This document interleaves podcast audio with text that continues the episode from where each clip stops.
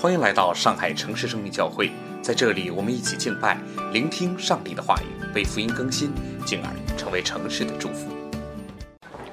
不曾恶人的计谋，不占罪人的道路，不做亵慢人的座位，唯喜爱耶和华的律法，昼夜思想，这人变为有福。他要像一棵树栽在溪水旁，按时候结果子，叶子也不枯干。凡他所做的，尽都顺利。恶人并不是这样，乃像糠秕被风吹散。因此，当审判的时候，恶人必站立不住。罪人在异人的会中也是如此，因为耶和华知道异人的道路，恶人的道路却必灭亡。谢谢。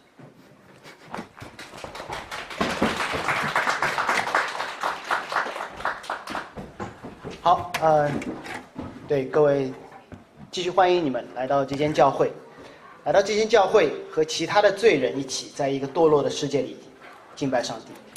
有的时候我们会觉得说这里的环境不错，弟兄姐妹很有爱，但我还是要扫一下大家的兴，提醒一个真实的情况，就是我们人在一个堕落的世界，我们和其他的罪人在一起，这才是我们来到这里聚会的主要原因。不是彼此的点赞，而是清楚自己无法自救；不是抱团取暖，而是明白这个世界无法自愈。但是我们可以敬拜并期待一位君王从天降临，完成彻底的更新。基督徒不是一群优秀的人聚在一起，教会是一群有盼望的人，带着盼望一起过日子。那我们的问题就是：这日子到底怎么过？这是我们今天开始的这个新的讲道系列当中要解决的问题。四个月前，我们开始了创世纪，为这间教会开始的主日。复活节，我们当中穿插了先知书。刚刚过去的九周，我们浸泡在启示录的前三章中。今天我们会打开圣经的中间部分。你看，我刚才帮我女儿翻圣经的时候，一翻就翻到了。因为中间部分稍微情感上面再往前一点，就是诗篇。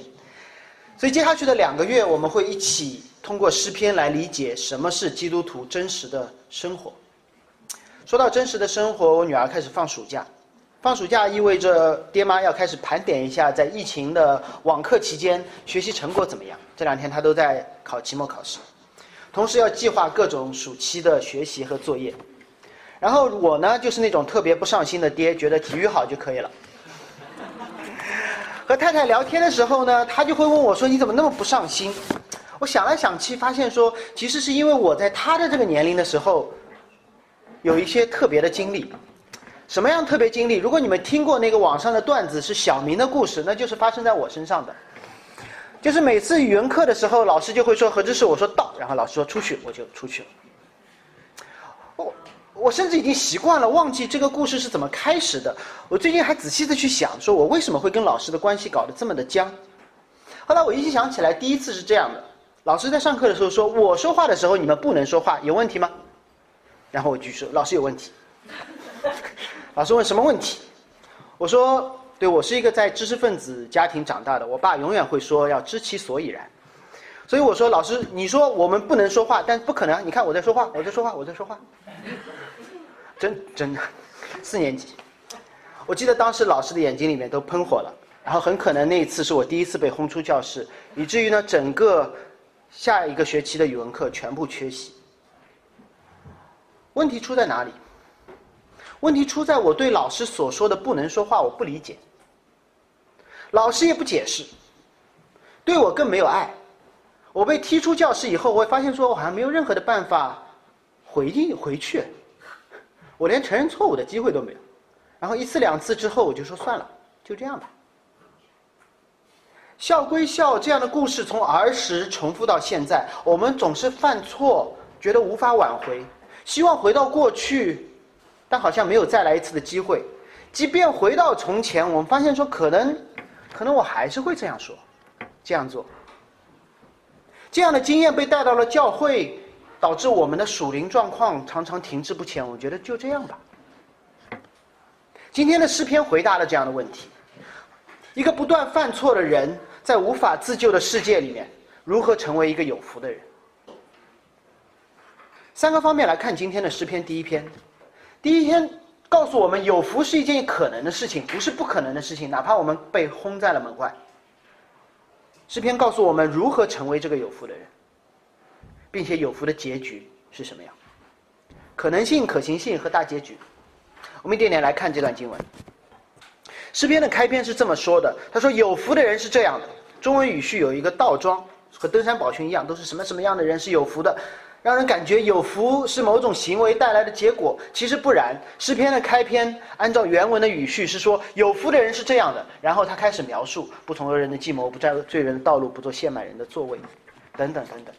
我们必须尊重诗人本来的意思来理解这段经文。那诗篇不是给我们一个成为有福的法则和方法。否否则他就用祈使句了，他是让我们看到一个有福之人的样子，它是一个描述。这一点我在马太福音的登山宝训当中也提到过。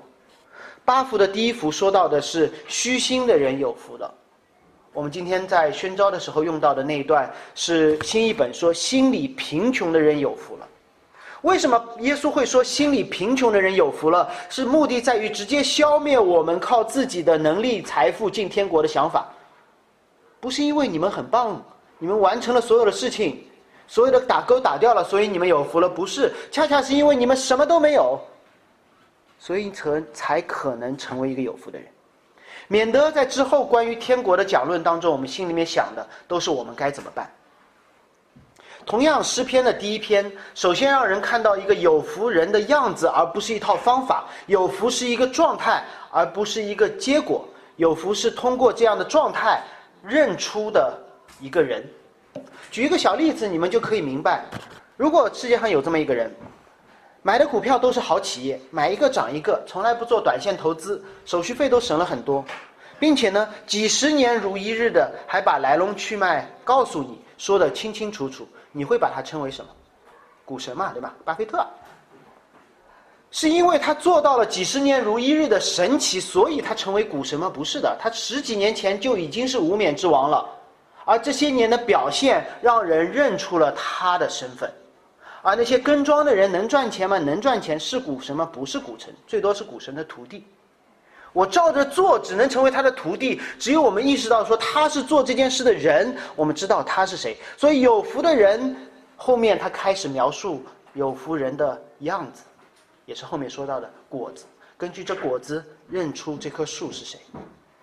有福之人就是如此，诗篇刻画出这个有福之人的样子，而永远不是给我们一套方法，给方法的只能说我们复制了、复刻了一个有福的人的样子。我们并不知道诗篇第一篇写于何时何地，它的读者是谁，因为我们不知道它的作者是谁。但从内容当中，我们大致可以了解。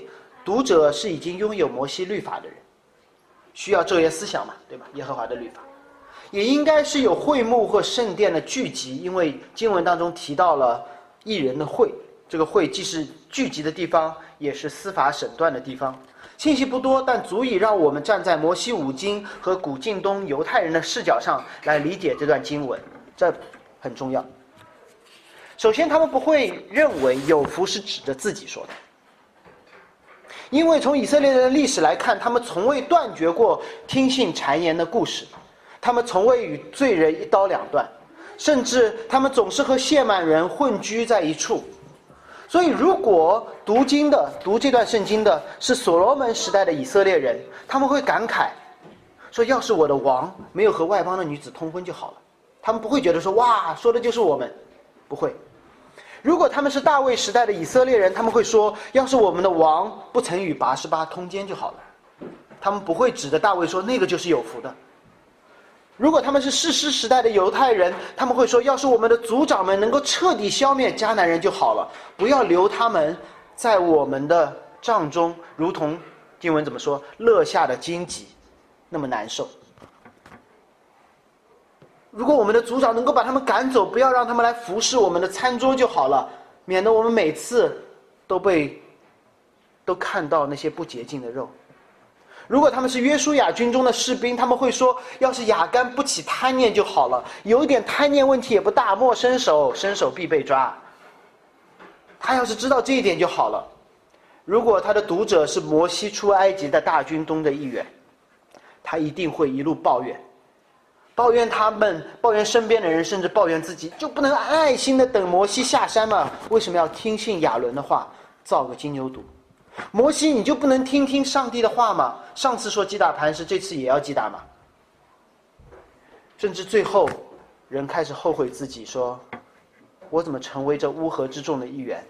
跟风给亚伦点赞，跟风怀念埃及的生活，跟风与摩西作对。”所以，当人任何在犹太古近东的人，他们读到这段诗篇的时候，绝对没有任何的代入感，而是满满的遗憾。因为他们知道每一个人都在追求一个有福的生活，一个圆满的结局，但生活的主基调却是后悔、后悔又一次的后悔。越看这篇诗篇，越后悔。有个词叫“常悔青”，对吗？上下千年直到今天，这都是一个不治之症，蔓延全人类，让我们慢慢远离那个似乎应该拥有却从未得到的福分。我们看到孩子觉得很好，是因为他们还没有。来得及犯错，然后我们成长的过程当中，不断对自己说的话就是：哎，要是那个决定怎么做就好了；要是那件事情没有发生就好了；要是那个错没有犯就好了。我们总在一个又一个的错误决定当中，一次又一次的后悔，后悔到一个地步，我们说算了，我放弃了，横竖都是错，放弃治疗了，就好像一个小朋友。听了老师的话，说你要写出真实的感受。写完之后，老师就说：“不不不，你要写正能量。”这两件事情放在一起的时候，还能怎么办？就是自我放弃。这是我们每一个人的生活，不是网上疯传的那一件孤立的事件。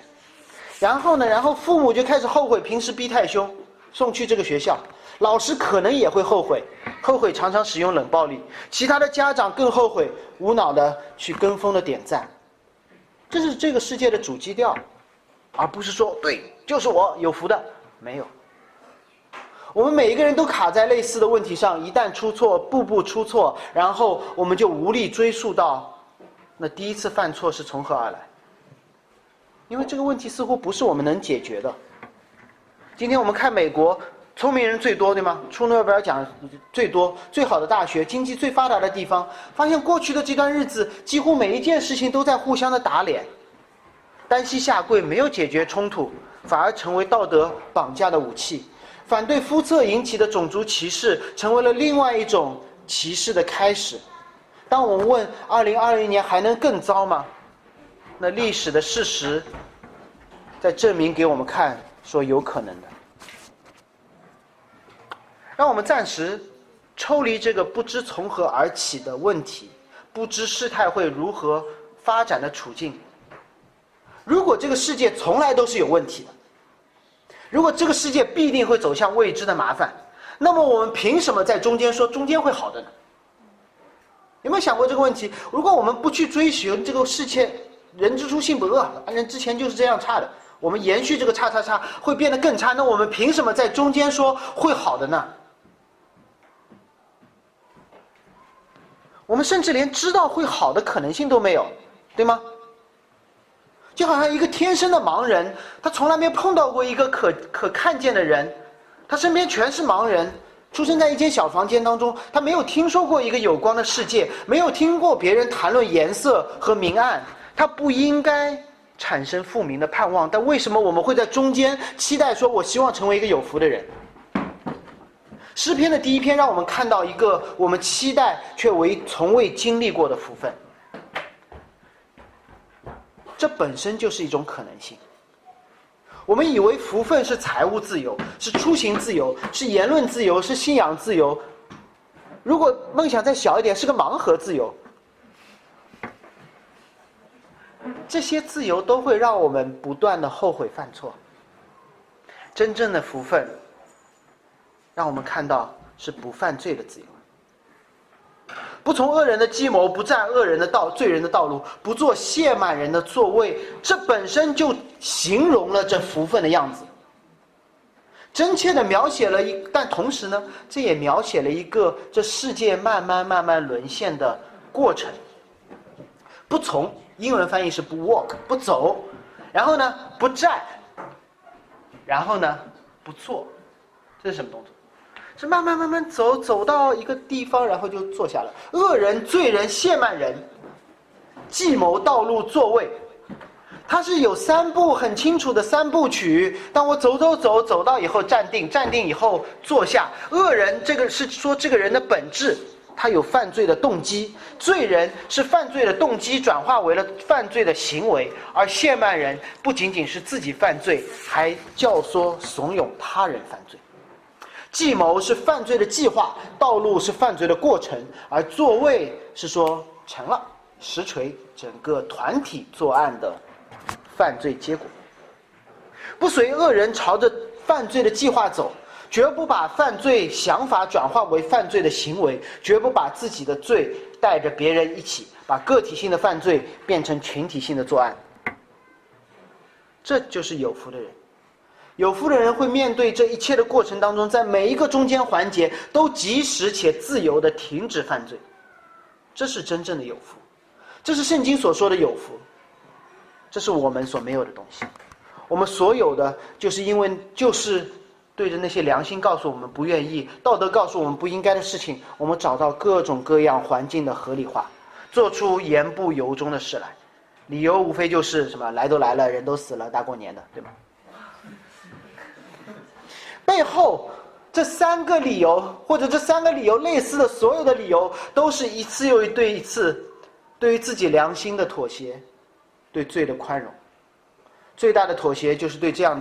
这样的一个现状，说我还能怎么办呢？而真正的福分是告诉我们，我们可以做些什么。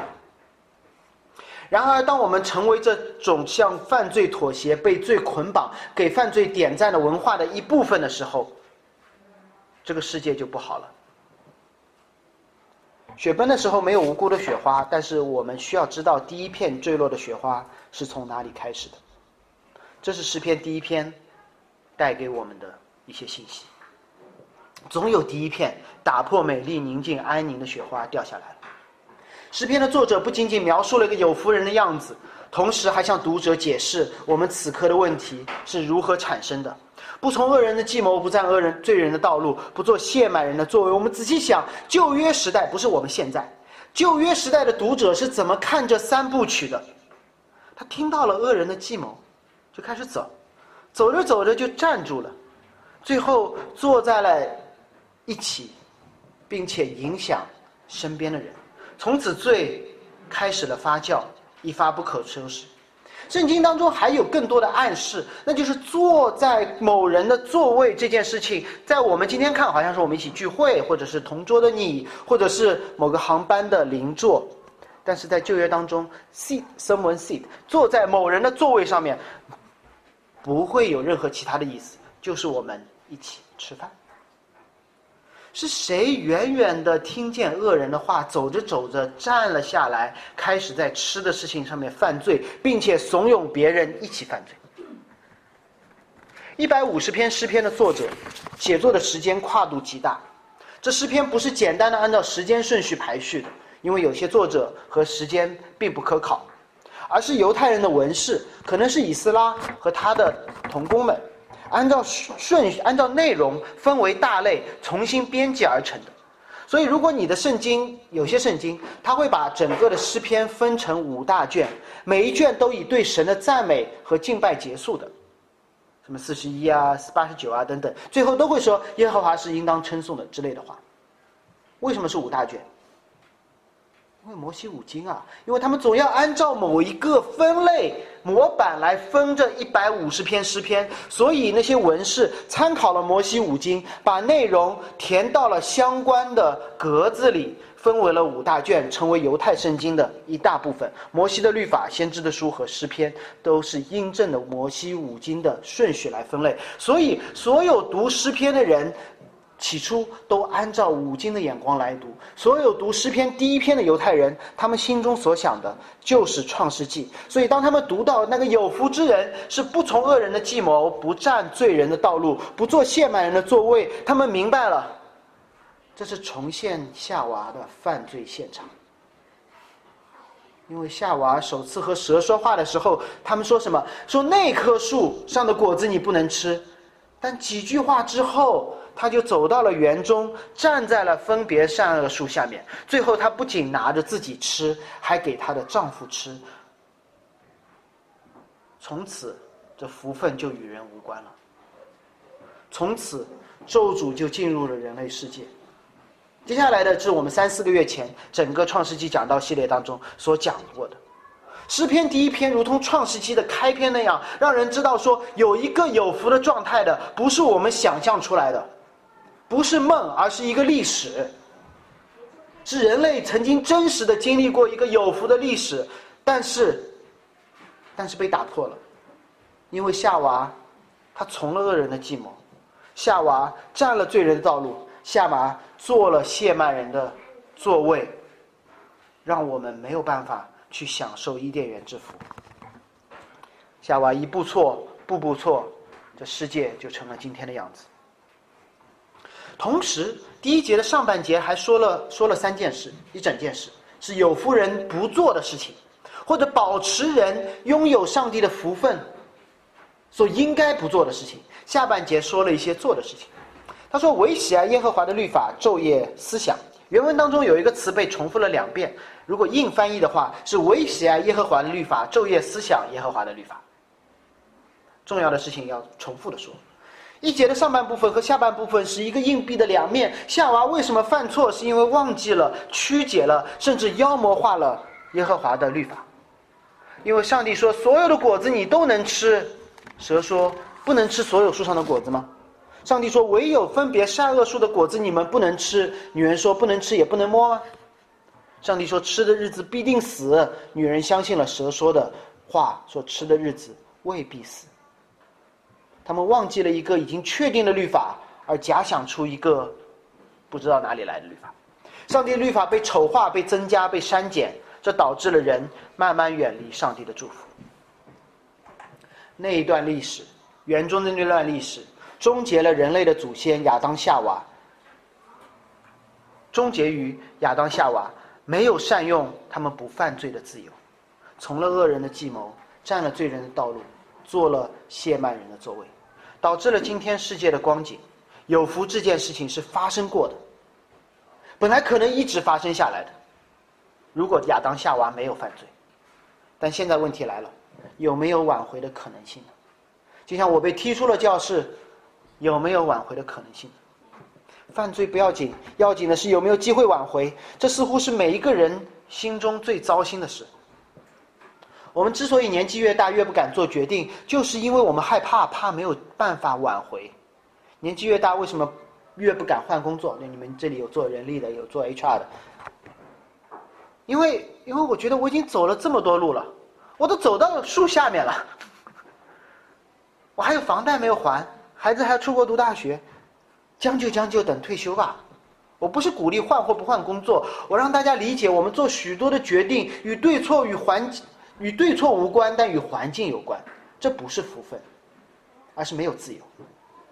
工作如此，婚姻也是如此。仔细想，我们经历的那些艰难的决定，什么东西让这些决定变得艰难？不是因为我们不知道对错。如果没有如果没有绝对的对错，那其实什么都可以做。让我们决定变得艰难的，是因为我们要顾及已经付出的成本和之后要承担的风险。结果呢，走都走到树下了，吃一口呗。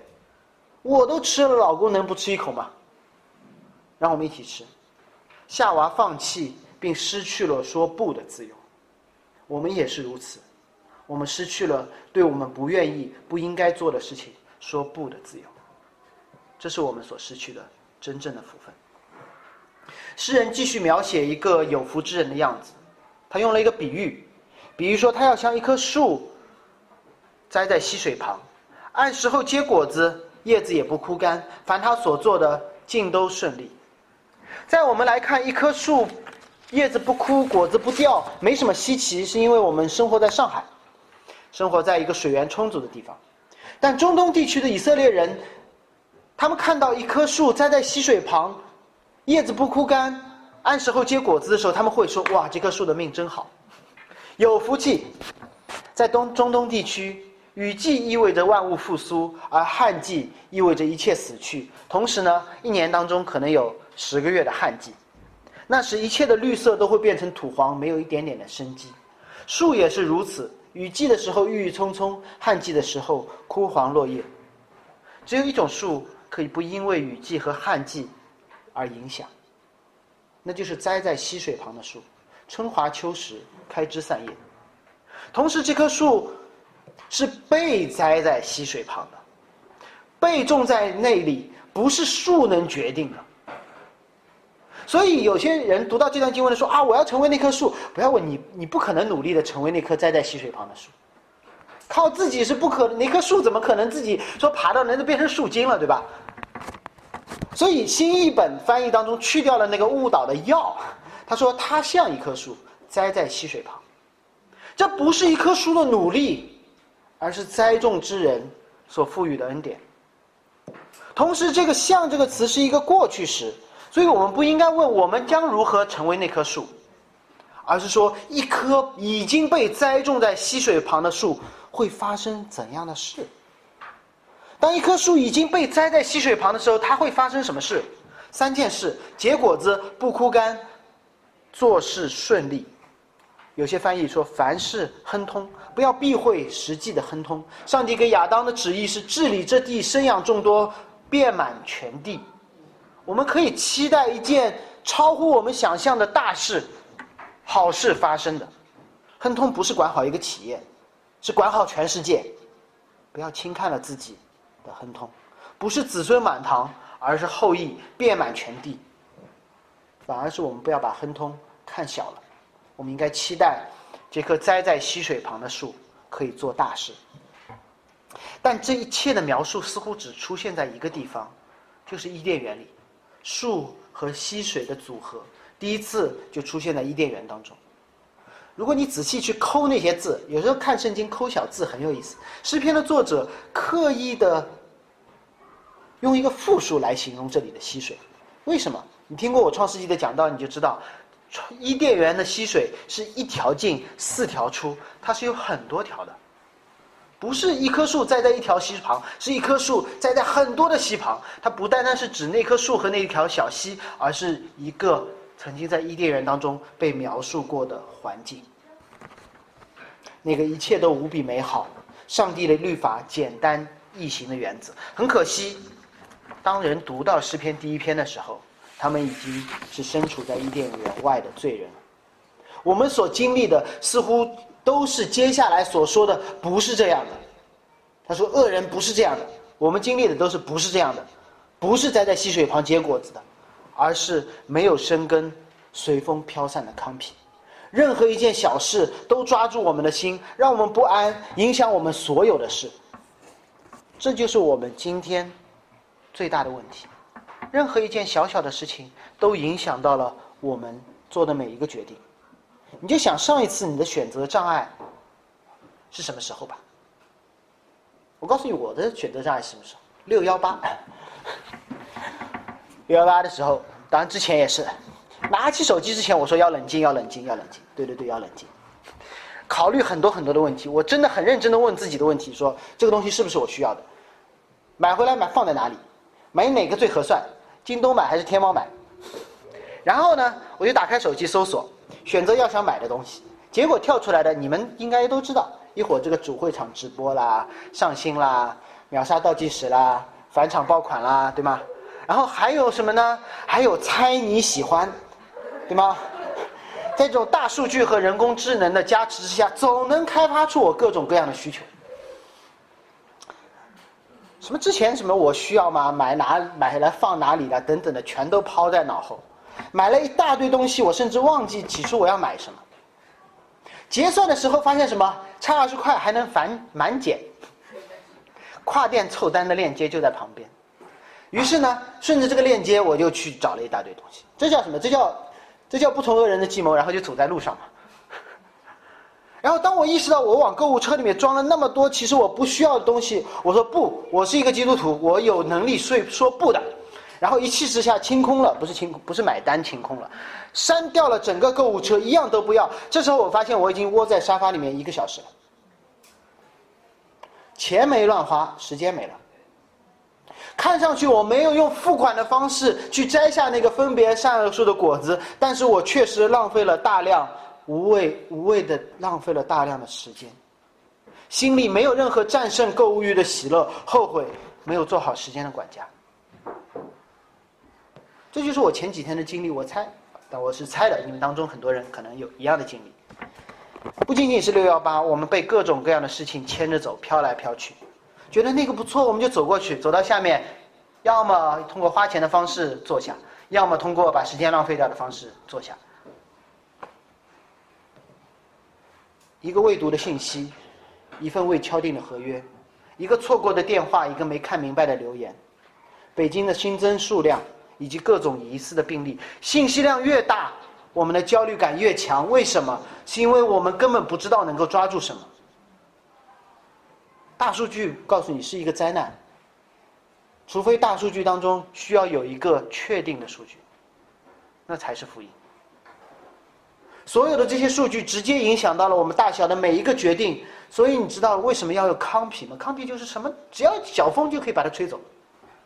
康比最大的问题就是把每一件事情都当做重要的事情，分不清主次、轻重和缓急，才会随风飘散。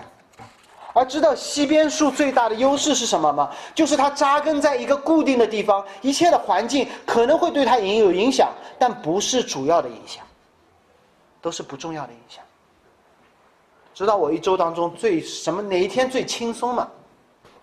不是躺在沙发上面刷手机的时候最轻松，是周六，因为我知道周日我要上讲台了，这是我一周当中最重要的时候。而为了这个时刻，周六我可以对一切事情说不。准备讲到或者说整个主日的流程，这些工作量并没有减轻，但因为这件事情被放在了最重要的地位，我可以不被任何环境所影响了，不被任何的环境所撕拉牵扯了。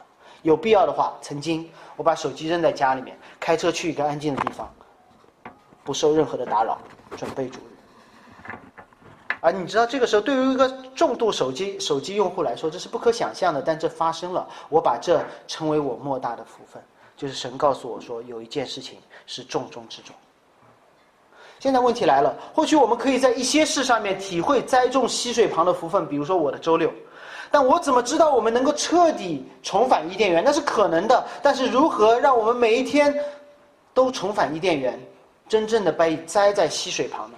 让我们来看这个可行性的问题。今天的第二点，我们都已经继承了亚当夏娃的罪，我们都已经在伊甸园外没了生命树，也没了生命河，但是在园外的人有一样东西，这是第二节当中反复提及的东西：耶和华的律法，耶和华的律法。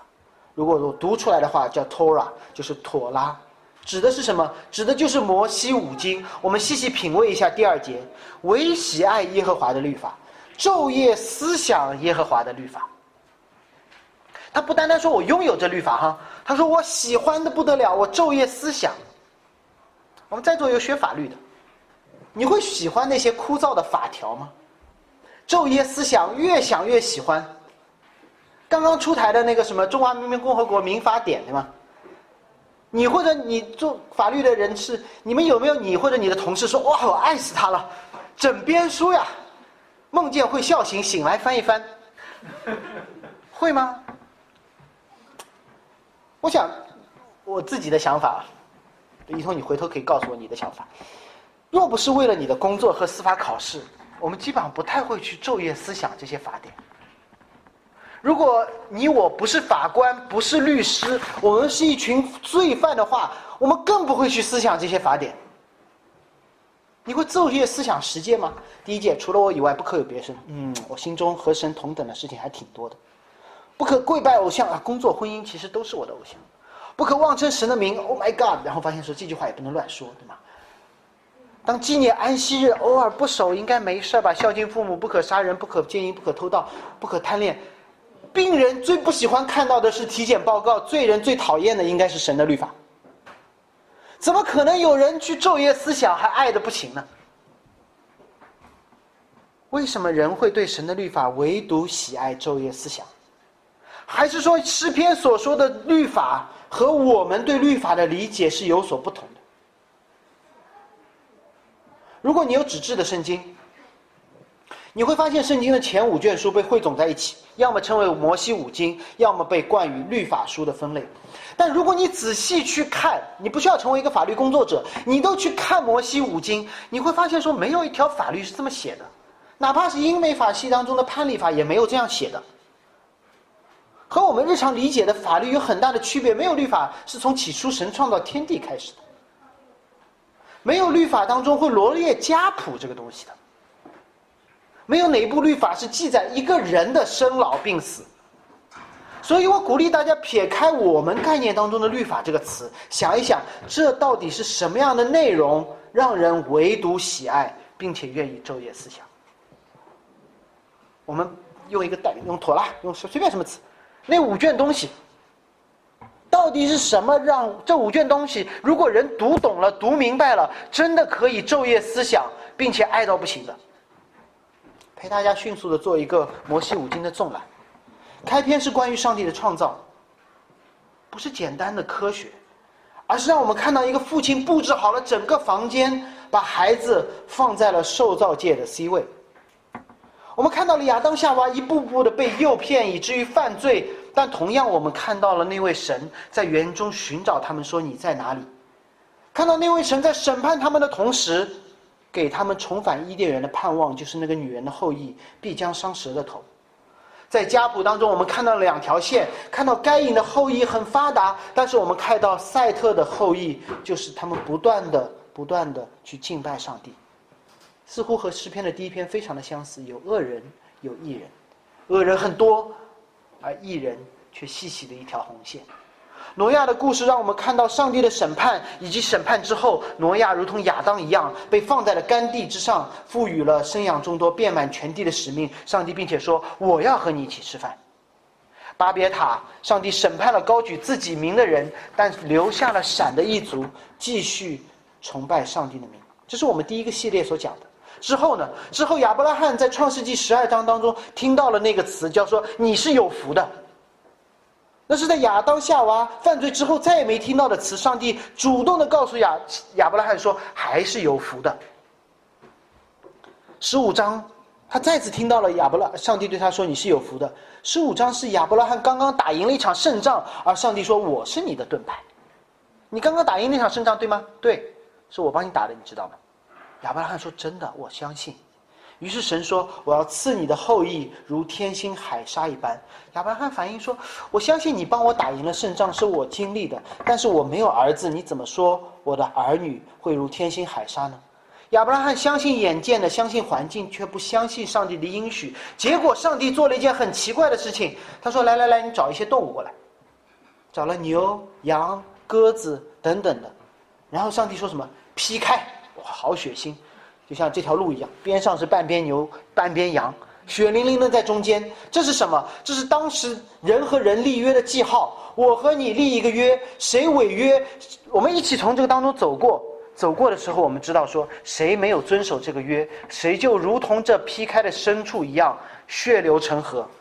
然而，那位耶和华神没有让亚伯拉罕从中间走过，他以小号的云柱火柱的方式从中间走过。什么意思？上帝对亚伯拉罕说：“我跟你的立的约，我负责到底。而我知道你根本不可能负责到底。我知道你你我说什么你都不信什么，我让你干什么你就不干什么。所以，我对这条约永远负责到底。不仅仅包括了我要执行我的部分，还要挽救你所造成的一切的损失，用被劈开的方式。”是，所以这一切是亚伯拉罕信因信守约的故事吗？不是的，是亚伯拉罕相信了那个任凭人怎么毁约，依旧守约到底，以至于被劈开的那个上帝的故事。之后我们看到了亚伯拉罕的不堪，上帝说你要有天星海沙，结果他就自己想办法跟别的女人生孩子，把自己的老婆给别人。所以你就看亚伯拉罕有多糟就是了，信心之父哈。但不断的，我们看到上帝的恩典，为亚伯拉罕亲自预备了献祭的羔羊，代替亚伯拉罕的独生子以撒，让天星海沙之约可以延续。以撒之后是雅各，一个不断悖逆、不断被神找回、不断抓住任何东西却又不断的被聪明反被聪明误的雅各，最后他的改变在于他抓住了那个找到他的上帝。你不要以为神，哎呀，神居然被上雅各找到了。你要知道，雅各抓住神之前，神一次一次又一次的去找到那个被密的雅各。对吧？你们有孩子的，你知道说，要不是你把东西送到他们手里面，他们怎么可能抓住呢？是雅各最终做出了一个好的决定吗？还是上帝不离不弃呢？约瑟的故事当中，所幸没有任何的法律条款，但让我们看到一个不忘记约瑟的王。约瑟一辈子得宠。骄傲被卖得胜，下到监里被忘记，出监成为王国之重臣，并拯救了以色列全族的时候，约瑟最后没有拍拍胸脯说：“你看我多棒。”他说：“从他对那些卖掉他的哥哥们说，从前你们的意思是要害我，但神的意思是好的，要保全许多人的性命，成就今天的光景。”这是约瑟对那些卖掉他哥哥的人说的。你多糟，神都会通过我来拯救你们。到底是约瑟是个好弟弟的故事，还是上帝一直在继续他的拯救计划的故事？出埃及的故事，法老忘记了约瑟，但上帝记住了以色列人，让他们生养众多，实现了亚当、挪亚、亚伯拉罕的约，带他们出埃及、过红海，离开法老的奴役。一路上，甚至有个小小的片段，摩西把。不是树和木头是同一个词。摩西把一棵树扔在苦水里面，把它成为了救命的以灵甘泉，让以色列人出了埃及之后说：“我尝到了一点点伊甸园的滋味。”摩西用杖击打了代表自己的磐石，流出了活水。在以色列人要饿死的时候、抱怨的时候、想念埃及的时候，上帝没说：“你想回去就回去好了。”上帝降下玛纳，训练他们依靠神的恩典而活。直到西奈山下，上帝都没有颁布律法给他们。直到西奈山下，上帝都没有颁布律法给他们，单单以恩典待他们。十诫的颁布，让他们看到一个颠覆了众神崇拜之埃及的独一上帝，看到了一个做六休一反映上帝创造的社会秩序。看到了一个父母可以被尊重的家庭秩序，看到了一个生命被保障、妇女被保障、私有财产被保障的社会。这是孝敬父母、不可杀人、不可贪恋、不可奸淫、不可偷盗的目的。六百一十三条律法从来没有让第一读者觉得绝望而无法遵守。所有的律法让他们看到一个不同于埃及的一个美好世界，一个真正有福的世界应该是怎样的。不仅如此，整个六百一十三条律法不是说遵守，否则你们就回埃及，而是说遵守。如果你们守不住，还有弥补过失的方法。第一时间，尽可能的恢复世界的社会的秩序，这样你们才可以在迦南遵循天上的律法。这就叫在地如同在天。即便当以色列人背信弃义、公开违背十诫第一条，集体敬拜金牛犊的时候，我们在摩西的律法当中看到，摩西这位中保向神求说：“神不要杀灭他们，把我的名字从生命册上面抹掉吧。”当然，神说：“抹掉你名字也没有用，但是我自会延迟我的审判。”民数记的主基调不是上帝的律法有多么严格，无法遵守。而是上帝的律法无法遵守，以色列人一次一次的悖逆暴动，想要回埃及，上帝却一次一次的宽容，通过祭司屠杀祭物，血流成河，让人看到审判的可怕，也让他们经历在赎罪日之后死里逃生的喜乐。生命记和立位记不是关于你遵守就活，你不遵守就死，而是关于如何遵守，更好的活。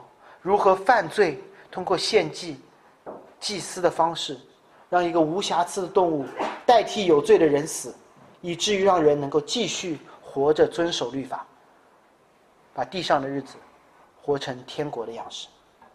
当然，我可以滔滔不绝的把整本圣经、整本旧约跟大家过一遍，好让大家明白，旧约不是律法时代。从人犯罪开始，上帝就把恩典赐给了我。永远都是恩典，恩典，恩典，恩典。从人类犯罪之后，上帝就立下了，马上立下了女人的后裔将要救赎的恩典之约，然后在历史当中不断的更新，让人看到这恩典之约如何的慢慢推进，在人不断悖逆、毫不忠心的历史当中，显现出一个上帝对这恩典之约的忠心，对罪人的不离不弃，这才是耶和华的律法。读不懂，想想就怕；读懂了，你将爱到做梦都能笑醒。因为我们心心念念回到犯罪之前的光景，不是靠我们自己得救，而是靠上帝的主权。只要这个上帝，这个上帝在整个的旧约历史当中，是让我们看到，人再怎么变，神没有变；人再怎么犯罪，神还是说你可以回来。那我们要问：按照耶和华的律法，我们如何成为那蒙恩的艺人？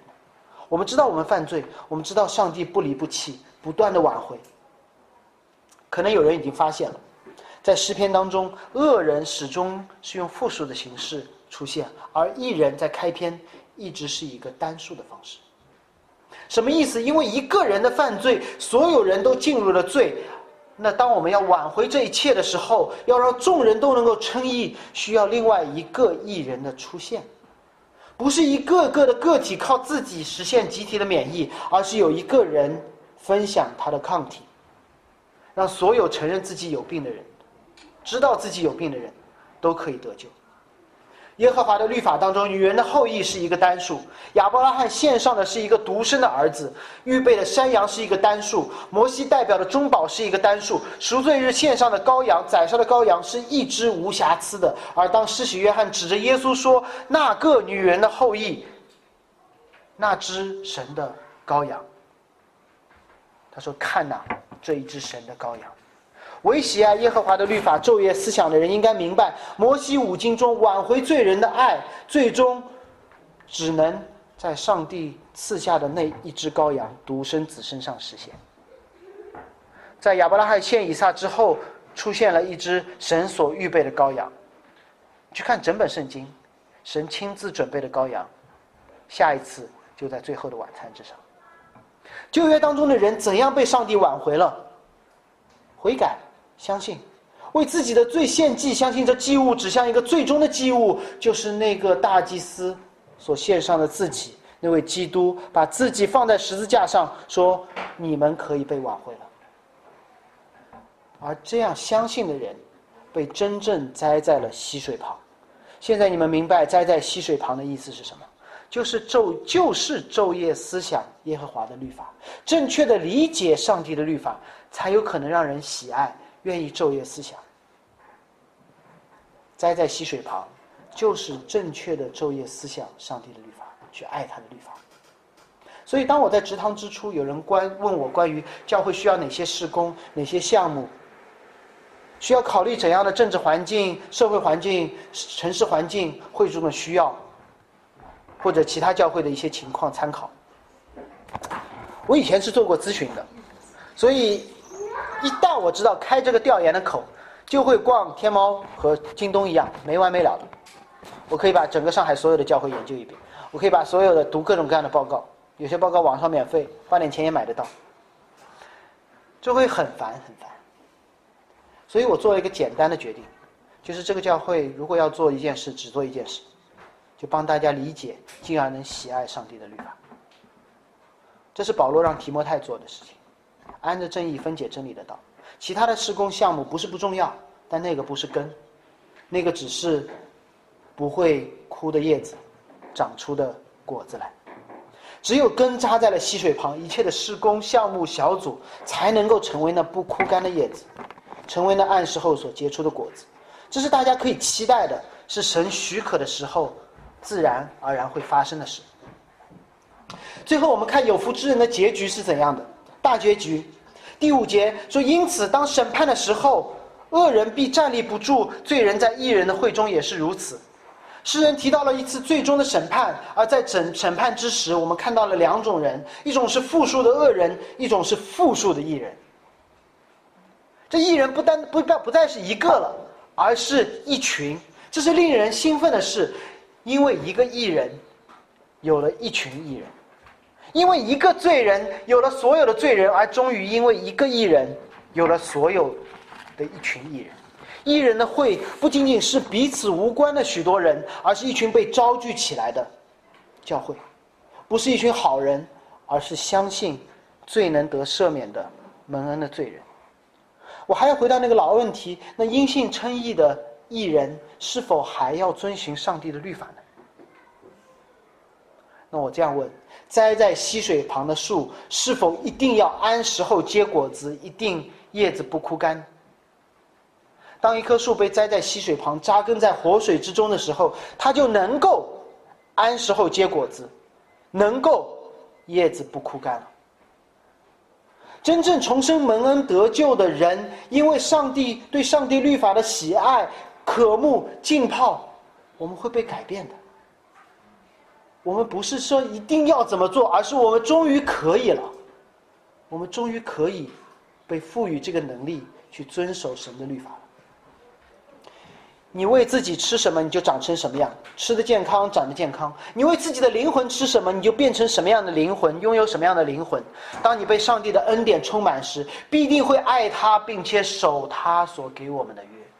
约翰派伯牧师举过一个例子，他说：当一个男孩爱上女孩的时候，女孩让他做什么，他就一定会去做。这是不会问说我能不能做，我应该不应该做，不是的。如果这个男的说我爱你，女生说送我回家，他说不不不，我要去打球。女生说陪我看电影，不不不，打游戏更好玩。陪我吃午饭，你那个色拉有什么好吃？陪我去撸串。基本上你可以得出一个结论，他就是不爱嘛。所以如果你没有没有这样结出果子，没有叶子天天往下掉，我只能得出一个结论，就是你没有栽在溪水旁，你在经历一个旱季嘛。如果你看到上帝的律法，觉得难以遵守。不是不能，而是不愿意。我跟很多很多的弟兄说，当有些人说：“哎呀，这个有些网站就是很有诱惑嘛。”我说那一刻你不是不能关上你的电脑，是你不愿意，因为你爱自己爱的超过上帝。怎么办？通过上帝的话语，更加完整，更加全面。不断的去认识那位不惜舍弃自己的儿子，认识那位爱罪人的上帝，并且期待，期待能够开始一条结果子旅程。我之所以用“旅程”这个词，是想提醒大家，最后一节说的是因为耶和华知道一人的道路，恶人的道路却必灭亡。耶和华知道，不仅仅代表他明白，还包括他全程的参与，这是神的知道。这个知道。在旧约当中，亚当认识夏娃，是指说我不单单认识你，我还要跟你产生夫妻的关系，我要跟你一起过日子。旧约当中 “no” 这个词，不单单说啊，我知道你不是的，是建立最亲密的关系，一起同行。所以你会发现说很有意思，耶和华知道的不是艺人，不是罪人，不是恶人，而是他们的道路，不是一个固定的时刻的状态，而是一个不断改变的旅程。是神说我要和你一起走，不是说你好我就跟我，你不好你就走开，是说我愿意和你一起走。如果你发现自己没有这堂弟兄经文更熟，不要悲观沮丧，每天多读一点，慢慢的往前走。如果你发现自己比某个李姐妹更加的勤近前，不要骄傲，因为我们还在这条旅程之上。天路历程是我鼓励每一个人去读的一本书。你会看到神如何带领一个人一起犯罪，一起出错，一起走差，但是会发现神一直带领他往前。这也是教会，我们缺很多东西，我们很多东西没有达到，都是我们可以期待的，我们可以一起经历的。如果你要问旅程的重点在哪里，终点在哪里？启示录最后一章就是这么记载的。天使指着约翰在城内的街道当中。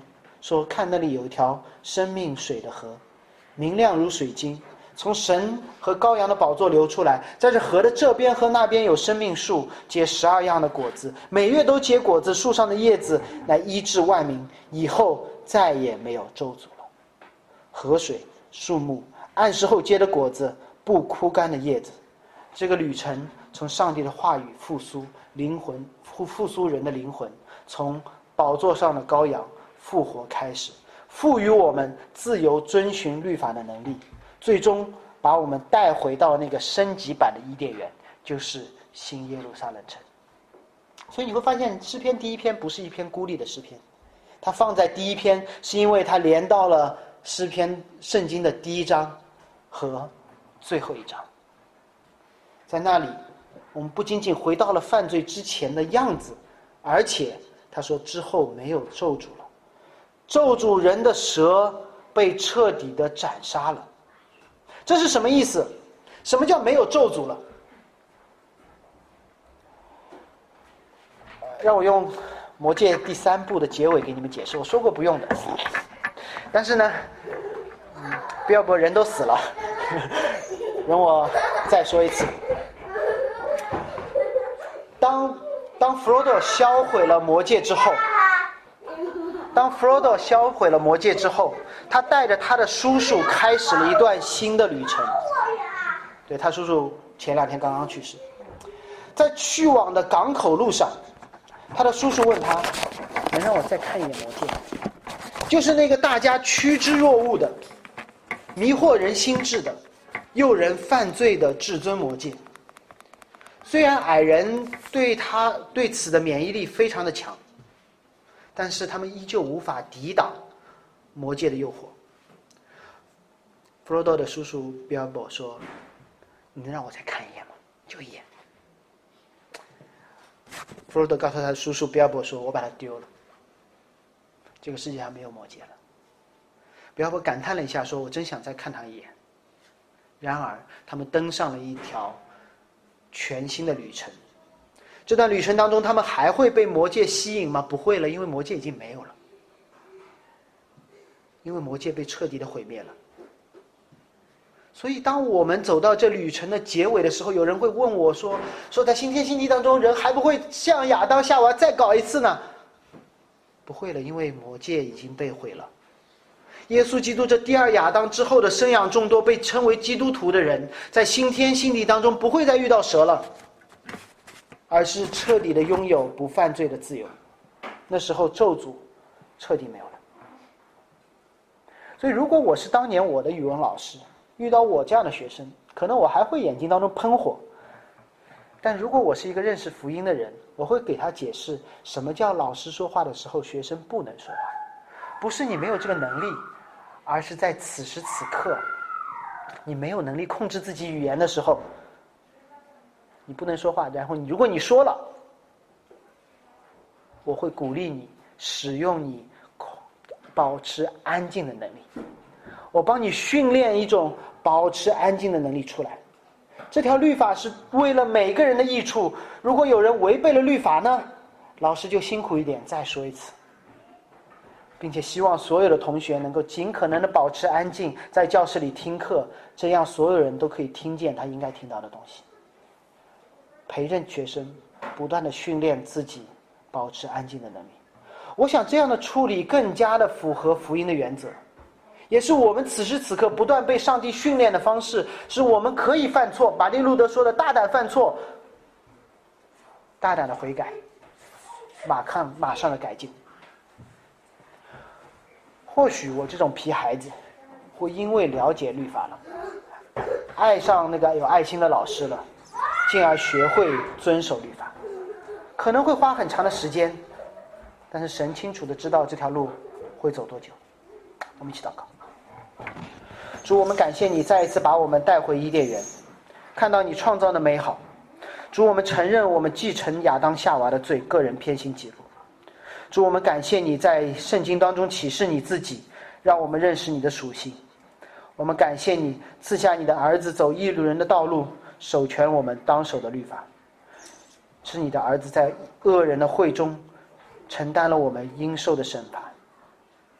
求主借着圣经，让我们更加认识你，爱上你的律法，爱上你，最终我们能够心被恩感，按照你的律法进前度日。主，无论我们之前如何，愿今天我们就开始这条旅程，回到你的话语中，吸取活水的源泉，结出圣灵的果子。求主帮助我们，奉耶稣基督之名祷告，阿门。